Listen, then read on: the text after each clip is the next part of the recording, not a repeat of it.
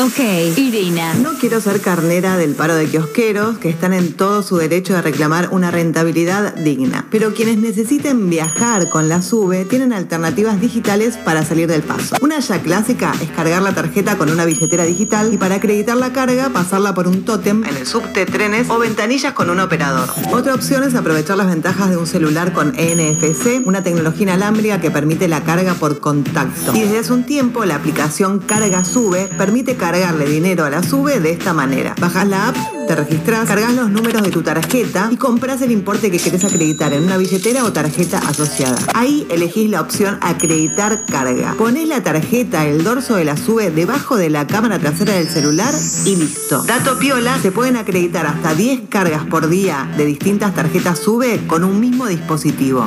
Por último, me dice un pajarito que desde el bot de la SUBE, que se llama Subí, próximamente también vas a poder comprar la tarjeta desde el WhatsApp. Por ahora, el bot te permite consultar acceder a la página para comprar online la tarjeta y buscar a dónde retirarla. La página para comprar online la tarjeta es argentina.gov.ar barra sube. El teléfono del bot Subí es 11 6677 7823 11 6677 7823 y la aplicación que te deja hacer todo, carga sube. Soy Irina Sternik y esto fue una pastilla tecnológica. Pasaron cosas.